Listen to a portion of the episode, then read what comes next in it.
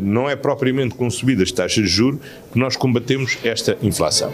Acho que o Banco Central Europeu, em toda a sua independência, deve ser prudente no exercício deste mecanismo de aumento das taxas de juros. Viva! Está com o Expresso da Manhã. Eu sou o Paulo Baldaia.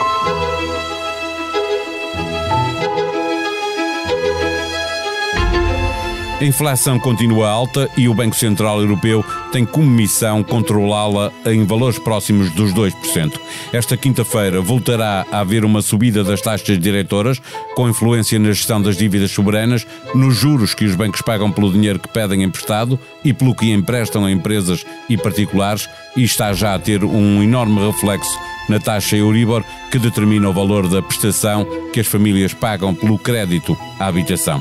Politicamente, complica a vida dos governos mal habituados com taxas de juros negativas e por isso é normal ouvir governantes como António Costa no som de abertura a pedir prudência ao BCE. Altura para recuperar uma passagem de um episódio do Expresso da Manhã, do final de junho, em que Ricardo Reis, colunista do Expresso, recorda que a função de um Banco Central é combater a inflação e por isso tem de ter independência total.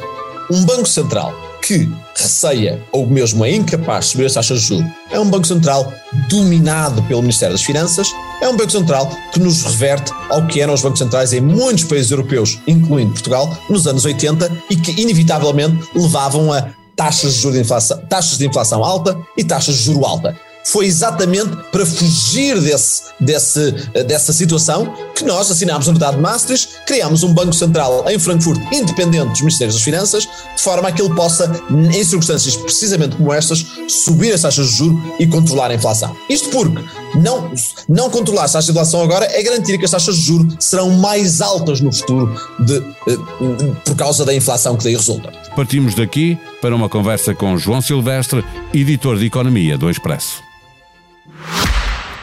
O Expresso da Manhã tem o patrocínio do BPI. Conheça as soluções BPI para investimento, poupança ou reforma mais sustentável. Saiba mais em bpi.pt. Banco BPI SA. Registado junto do Banco de Portugal sob o número 10. Viva João Silvestre, está previsto novo aumento das taxas diretoras do BCE para esta quinta-feira, eh, eh, mas nem há duas semanas o governador do Bundesbank eh, deixou claro que é preciso continuar a subir os juros até que a inflação deixa para perto dos 2%, e nós sabemos que isso só deve acontecer lá para final de 2023, 2024. O que devemos e podemos esperar do BCE até o final do ano? Bem, olá Paulo, eu diria que aquilo que é inevitável é que as taxas de juros vão continuar a subir. O BCE tem uma reunião esta semana, hoje, nomeadamente, e terá uma, uma, uma segunda reunião antes do final do ano, em dezembro, e portanto o que vai acontecer é que vai subir taxas nos, nos dois momentos. A questão é quanto é que vai subir em cada um deles. Portanto, é, aquilo que espera para a reunião de hoje é uma subida entre 0,5 e 0,75 pontos percentuais. Há quem ache que é os 0,75, colocaria a taxa do, do BCE nos 2%, e provavelmente mais meio ponto no, na última reunião do ano, e portanto chegaremos ao final do ano perto de 2,5 à volta disso. E depois o que se espera para os, próximos, para os próximos meses, a partir de 23, é que ela continue a subir. Há quem acha que pode ir eh, acima de 4. Temos que ver como é que, como é que a inflação até aí vai evoluir. Mas se nós vimos aquilo que é o histórico de, das taxas diretoras do BCE, que não é assim tão longo quanto isso, é desde 99, tirando o período pós-crise financeira, até 2009, nunca houve uma taxa abaixo de 2%. Portanto, a taxa normal do BCE anda perto dos 3%, à volta disso. E, portanto, aquilo que o BCE está neste momento a fazer ainda que com uma inflação elevadíssima e a reagir àquilo que é uma inflação elevadíssima com algum atraso, dizem, dizem, dizem muito, muitos os críticos, é, é simplesmente voltar a alguma normalidade depois de 10 anos da normalidade em que houve taxas de zero e taxas negativas e que habituaram toda a gente, famílias, empresas e governos até, mais os mais endividados como o nosso, a viver com uma situação que não é sustentável e que não é normal em economia, que é taxa de juros abaixo de zero, não é? ou zero. Estavam mal habituados os governos. Durante muito tempo, a luta entre pombos e falcões no, no BCE foi ganha pelos pombos. Eh, pelos governadores que estavam mais perto das preocupações dos governos. Eh, no entretanto, já ouvimos Lagarde eh, pedir aos governos que não adotem políticas que contrariem o combate que o Banco Central está a fazer, mas também vemos governantes, como António Costa, a fazer pedidos em sentido contrário, como foi o caso do Primeiro-Ministro português. No ponto em que estamos, vai prevalecer a total autonomia do BCE? Bem, o BCE sempre tem alegado com os vários presidentes, com esta presidente e com os anteriores, que tem total autonomia e formalmente tem essa autonomia. Agora nós sabemos como é que a decisão é, é formada. A decisão é formada a partir de votos de governadores de bancos nacionais, centrais nacionais, esses, que são nomeados esses diretamente pelos governos nacionais. E, portanto, há, há sempre alguma influência política, nem que seja indireta, sobre aquilo que, que é a decisão do, do Banco Central Europeu e aquilo que é a vontade dos governos. E nós sabemos como, historicamente, os governos sempre, sempre no passado tinham domínio total sobre os seus bancos centrais, nas últimas três décadas, mais ou menos, uma série de países passaram a ter independência do Banco Central, no caso de Portugal também aconteceu isso, e portanto a política monetária passou a ser feita de forma autónoma da política geral, nomeadamente a política económica dos governos. Agora, a pressão existe, as ligações políticas são muitas, muitos dos responsáveis dos bancos centrais são eles próprios políticos que passaram por, por lugares políticos, portanto há muitas portas giratórias aqui e essa, essa influência existe. E depois aquilo, aquilo que acontece, que estavas a falar, é a questão do, da política orçamental, que é além daquilo que é a influência que os governos fazem sobre os bancos do Banco Central para fazer mais devagar, no caso de António Costa é para, para subir mais devagar, no caso alemão é para subir mais depressa, portanto há pressão dos dois lados, a própria política orçamental pode ela própria contrariar aquilo que é o efeito pretendido pela política, política monetária, claro, que essa é outra dificuldade. Muita liquidez eh, novamente no mercado também ajuda à inflação, não é? Que é um bocadinho aquilo que aconteceu com a Inglaterra, que não está, não está na zona euro, mas que teve um, um processo parecido, que foi o governo, o governo inglês, que durou de mês e meio, apresentou um plano orçamental que no fundo era um estímulo orçamental de grande dimensão, impostos, etc, e até depois um teto para preços da energia, que na prática o que fazia era, era tornar mais difícil o, o, trabalho do Banco Central inglês, do Banco de Inglaterra, e que obrigava o Banco de Inglaterra a subir os juros mais depressa até para conseguir contrariar aquilo que era o efeito da, da política do governo. Portanto, aquilo torna ali um bocado difícil pela influência direta, portanto, aquilo que são as políticas dos governos e a influência indireta, no fundo, a pressão e a, e a orientação política e os discursos, etc eu diria que este é um momento daquilo que eu me recordo, de, de, destes 30 anos mais ou menos de independência generalizada dos bancos centrais, é um momento em que essa independência está, está, está, mais em teste, em que nós vamos ver de facto se o Banco Central Europeu é mesmo independente do poder político ou se vai capitular, tendo em conta já que nos últimos vários meses, talvez um ano, tenha, visto, tenha havido já uma prevalência das tais pombas, como dizias, e que pareciam mais preocupadas em não ferir demasiado aquilo que é as contas dos seus governos e da dívida pública dos governos, que era, pública, que, era, que é elevadíssima. E agora também com o crescimento económico, não é? Portanto, mais preocupadas com, com aquilo que era os estragos que poderiam provocar na, na dívida dos países, nomeadamente, do que com, com, a inflação que estava a subir e que foi considerada transitória até demasiado tarde e depois agora já, já ficámos que não e que durará dois, três anos pelo menos. Não é? Bom, resolvida essa questão, que uh, será sempre uma história para, para uh, mais tarde se, se, contar, como é que as coisas vão funcionando. Percebemos que no último Conselho de Governadores houve unanimidade na, na, nessa votação, veremos se continua assim. Uh, olhando para uma taxa de juro que pode chegar aos 2,5%, mesmo 3%, se corresse muito mal uh, uh, o controle da inflação até o final do ano. Eh, como é que os analistas antecipam que a Euribor possa carregar o orçamento de, das famílias com a taxa a subir até estes valores? Que impacto é que isso vai ter? O impacto é brutal e já está a sentir. As contas que nós fazíamos no Expresso há, há duas, três semanas, não me falha a memória, era qualquer coisa de como a subida da Euribor que aconteceu desde o início deste ano, 2022, até ao que, ao que estará em 2023, se, se, se confirmar aquilo que é a expectativa dos mercados de evolução da taxa, estamos a falar de um aumento das prestações, de alguns casos, 50% a 60% a mais. Ou seja, um aumento brutal e que, até porque se nós virmos aquilo que é a subida, a Euribor no início deste ano estava, estava zero, ou ainda negativa, a Euribor há 3 meses.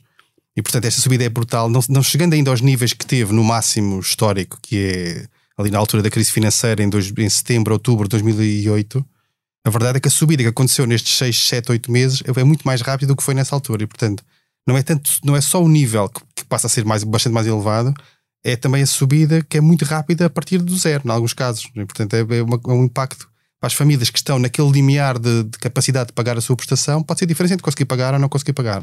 A medida que está no, no orçamento, a alteração uh, da retenção, a possibilidade de alterar a retenção na fonte, permite uma maior liquidez no momento, diminui a liquidez futura na altura de liquidar o IRS. O que é que se pode esperar do Conselho de Ministros desta quinta-feira? Já, uh, já passou pelo debate do orçamento no Parlamento para ajudar as famílias que se virem num, num, num aperto maior. É a solução que parece haver, não conhecemos ainda o diploma, mas o Primeiro-Ministro já falou sobre ele, o próprio Ministro das Finanças já falou sobre ele. A ideia é permitir que famílias ou contratos de crédito à habitação que estejam mais pressionados por esta subida dos juros, ou seja, no concreto que tenham uma taxa de esforço acima de 40%, ou seja, que aquilo que gastam em prestação seja, seja mais de 40% do seu rendimento, e que, essa, que essa, essa taxa de esforço tenha tido uma subida rápida nos últimos tempos, nessas famílias haver, haver uma renegociação com os bancos que permita aliviar um bocadinho isto. Agora, a questão é como é que se alivia... É aliviar momentaneamente, não é? Porque se aumenta o tempo que vai pagar, também aumenta o, o valor final de, do empréstimo. Não é? Exato, esse é, que, esse é que é o ponto. Ou seja, a única maneira de aliviar isto seria ou baixar a taxa de juros, que não me parece uh, expectável, ou então estender o prazo e pronto, pagar durante mais tempo, mas implica pagar mais, nomeadamente pagar mais em juros, porque o capital em dívida está sempre o mesmo repartido por mais tempo.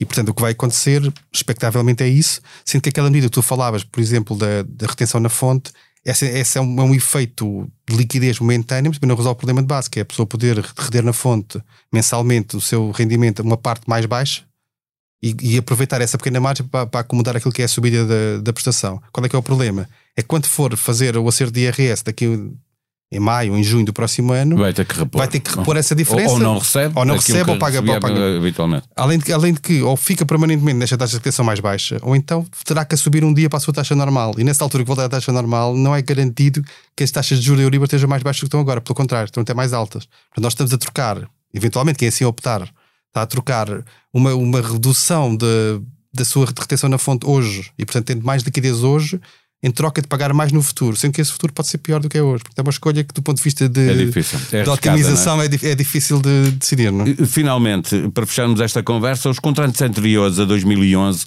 eh, podem deduzir eh, até 15% dos juros eh, pagos. António Costa chegou a admitir a hipótese de generalizar esta esta hipótese numa entrevista, salvo erro, à TVI. Eh, eh, a solução para os contratos posteriores está totalmente descartada? O Governo descartou isso? Sim, daquilo que tem sido as declarações públicas dos vários membros do Governo, nomeadamente o Ministro das Finanças, tem sido que sim. E parece que a questão que parece mais óbvia aqui, independentemente de considerações do ponto de vista de equidade e de beneficiar uns em detrimento de outros, etc., é uma questão financeira, ou seja, apoiar desta forma as prestações das casas, os juros, nomeadamente, significaria deduções em IRS que teriam um peso relevante na, na receita. E, portanto, neste momento o governo, que nós sabemos como é que o governo fez este orçamento, portanto, um orçamento de grande contenção orçamental, redução do déficit, redução da dívida, isto seria uma, uma, uma, medida dispendiosa para os efeitos que se pretende, até porque os números que têm sido conhecidos, os números que têm sido conhecidos, quer revelados pelo governo, quer pelo Banco de Portugal, são do Banco de Portugal, portanto, a ideia que há é que a percentagem de créditos com prestações muito altas é relativamente baixa,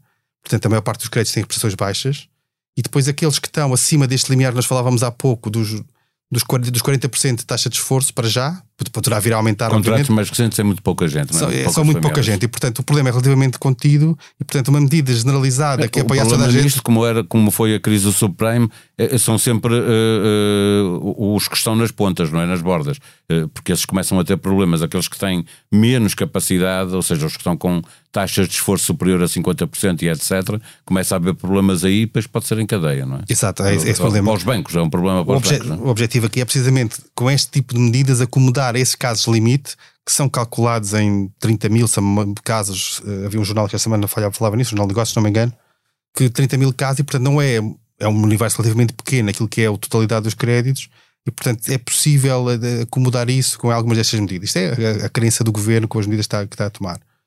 Agora temos que ver, obviamente, como é que vai ser o diploma e como é que evolui a situação económica, porque nós estamos a pensar essencialmente naquilo que é a subida da taxa de juros, e portanto aquilo que é a subida da taxa de juros ainda vai continuar, enquanto continuar este, todos estes efeitos todos os dias que, que subir a Euribor, há mais gente que pode passar o tal limiar dos 40% de esforço. E além disso, se no próximo ano houver uma recessão, como muita gente acredita que vai acontecer, ainda que não seja o cenário base do, do governo nem da maior parte das instituições para Portugal neste momento, se isso acontecer, tudo, tudo o resto agrava. Ou seja, é os juros mais altos, é mais desemprego, é menos rendimentos. Portanto, já, a, a, única notícia boa é que a taxa de emprego está, está, é, é boa, não é? Sim, o mercado de trabalho é, é grande. E, e na União Europeia é a grande, é a grande força de, de, resistência neste momento da economia que as taxas de, a taxa de desemprego é muito baixa e, portanto, isso até ver permite aguentar rendimentos. O problema é se havendo uma, uma recessão e essa recessão prolongada e profunda pode, no limite, levar a agravamento de desemprego para níveis mais altos e isso depois tem um efeito de, de bola de neve e todo o resto. Não? Comece a fazer a sua playlist de podcasts agora que o fim de semana se aproxima. No mais recente episódio de Querida Pediatra, com Marta Ezequiel e Sofia Fernandes, recorda-se que brincar é um direito de todas as crianças, definido pelo Alto Comissariado das Nações Unidas. As autoras prepararam um verdadeiro menu de atividades por idade para que possam treinar com os seus filhos e vê-los crescer e desenvolver-se no palco ou na primeira fila. No mais recente episódio de Humor à Primeira Vista, Gustavo Carvalho convida vida Duarte Correia da Silva, para quem é muito melhor transformar uma coisa que não tem graça do que aproveitar uma coisa engraçada. Fecho o leque de sugestões com o último episódio de Justiça Sem Códigos, autoria de Ana Peneda Moreira. Fica a saber até onde pode ir a justiça penal e canónica perante aqueles que tentaram esconder o maior escândalo de sempre da Igreja Católica. A sonoplastia deste episódio foi de João Martins. Vamos voltar amanhã. Até lá, tenham um bom dia.